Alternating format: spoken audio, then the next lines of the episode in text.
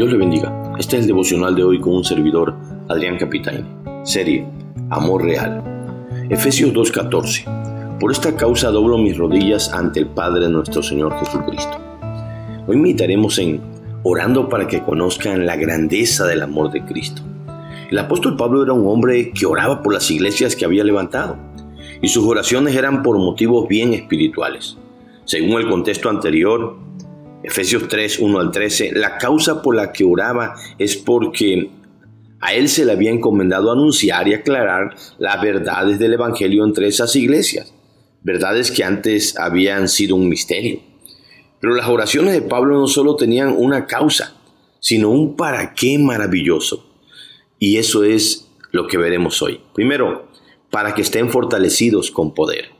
El verso 16 dice, para que os dé conforme a las riquezas de su gloria el ser fortalecidos con poder en el hombre interior por su espíritu. Este era uno de los propósitos por los que Pablo oraba.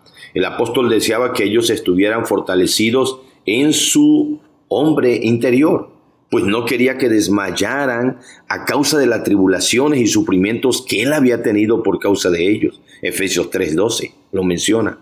Probablemente Pablo se refiere a los disturbios que hubieron cuando Pablo estuvo predicando entre ellos allá en Éfeso. En Hechos 19, 23 al 41 se narran esos disturbios. Él sabía que si ellos no estaban fortalecidos con el poder de Cristo, podrían desmayar y desalentarse con las pruebas. Por eso oraba así. Segunda razón por la que oraba, para que Cristo habite por la fe en sus corazones. Así dice el verso 17a. Él sabía igual que la clave para estar fortalecidos en el hombre interior es que ahí en ese hombre interior habitara Cristo. En otras palabras, nadie podrá estar fortalecido a menos que Cristo viva en él. Pablo dijo lo mismo en Gálatas 2.20. Con Cristo estoy juntamente crucificado y ya no vivo yo, mas vive Cristo en mí. Esa es la clave, que Cristo habite y viva en el corazón pues sólo así eh, podría decir una persona, como decía Pablo, todo lo puedo en Cristo que me fortalece. Filipenses 4:13. Pero esa fortaleza viene del hombre interior desde el corazón. Ok. Otra razón más. Tercera, para que estén arraigados y cimentados en amor. El verso 17b dice, a fin o sea, como meta, con el propósito de que estén arraigados y cimentados en amor. Solo quien tiene a Cristo en el hombre interior y está fortalecido por el mismo Señor será quien también esté firme, pues estará arraigado con raíces muy profundas en el amor de Cristo, del cual nada lo podrá separar. Romanos 8, 35 al 39. Pero el apóstol para poner un mayor énfasis dijo que igual oraba para que eh, con el fin que estuvieran cimentados en amor, para que nada los derrumbara o los hiciera caer. Tenían que tener un buen cimiento. Así que con ese propósito oraba Pablo. Cuarto motivo, para que comprendieran y conocieran la grandeza del amor. El verso 18 y el 19 de la primera parte dice, para que seáis plenamente capaces de comprender con todos los santos cuál es la anchura, longitud, la profundidad y la altura, y de conocer el amor de Cristo que excede a todo conocimiento.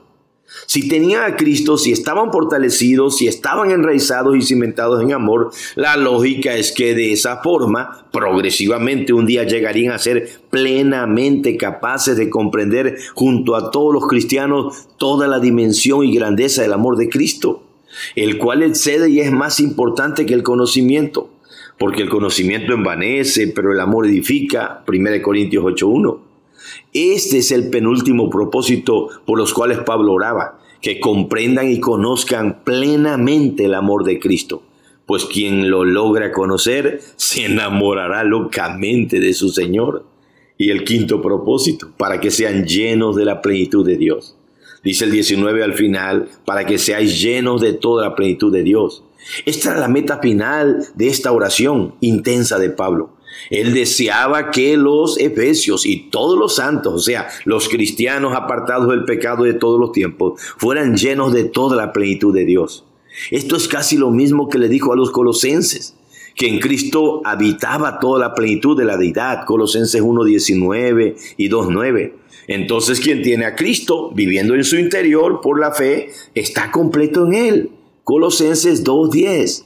Y esto es lo que le dice a los efesios igual, que si Cristo vive en ellos, ellos eran parte del cuerpo de Cristo, de la iglesia en la cual habita la plenitud de aquel que lo llena todo. Efesios 1, 22 y 23.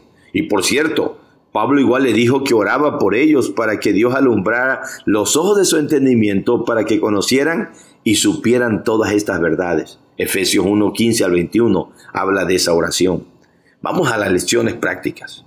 Hermanos, aprendamos a orar más por motivos espirituales como estos que se menciona aquí que por puras cosas materiales o físicas. No me malentienda. Si alguien está enfermo, sí, oremos por su salud. Sí, hermano. Pero oremos mucho más porque sea fortalecido para que no desmaye en medio de la prueba. O que no se desaliente si en vez de sanar empeorara su salud. Orar por eso es más importante que solo querer que Dios lo sane. Creo todos debemos de orar para que Cristo habite por la fe en el corazón de nuestros hijos, de nuestros familiares, de nuestros amigos, de nuestros hermanos. Por favor, mire que no dice que oren para que ellos lo reciban en su corazón, sino para que Cristo habite en sus corazones por la fe. Pues eso sucede cuando ellos creen en Cristo, por la fe. Es claro el texto. Eso pasa porque Dios les abre el corazón como el de Lidia para que estén atentos a la palabra y crean. Efesios 16, 14. Dios es el que abre el corazón. Pero cuando una persona guarda la palabra en el corazón y ama al Señor, es cuando Cristo dijo, vendremos a Él y haremos morada con Él. Juan 14, 23. Así que oraba Pablo para que esto fuera lo que sucediera en los, eh, en los Efesios. Ora para que esto pase en los tuyos, hermano. Pidamos por otros y por nosotros mismos que estemos arraigados y cimentados en amor, pues sólo así podremos estar firmes ante las acechanzas del diablo y en medio de las pruebas y tribulaciones que pudiéramos pasar confiando que si estamos enraizados en su amor, nada nos podrá separar de él.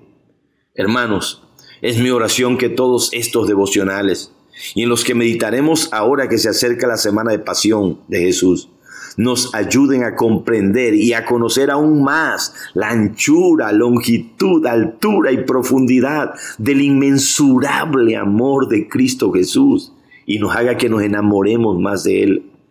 Créame que la idea de haber meditado en este texto es para prepararnos a dimensionar el increíble amor de Cristo que se muestra en todos los evangelios, pero de forma más intensa cuando está cerca el día de su muerte en esa fiesta de la Pascua. Ruego a Dios con todo mi corazón que cada vez que leas las escrituras, que escuches el sermón de tu pastor, o que escuches y leas estos devocionales, seas lleno de toda la plenitud de Dios, del Espíritu Santo. Y que aunque estés pasando momentos difíciles de salud o de carestía, este amor maravilloso de Cristo y la llenura de la plenitud de Dios te haga sentir completo, que nada te falte y por lo mismo estés contento y satisfecho en Cristo Jesús. Pues si lo tenemos a Él, hermano, lo tenemos todo. Bendito sea su nombre para siempre. Dios te bendiga, Dios te guarde, mi hermano.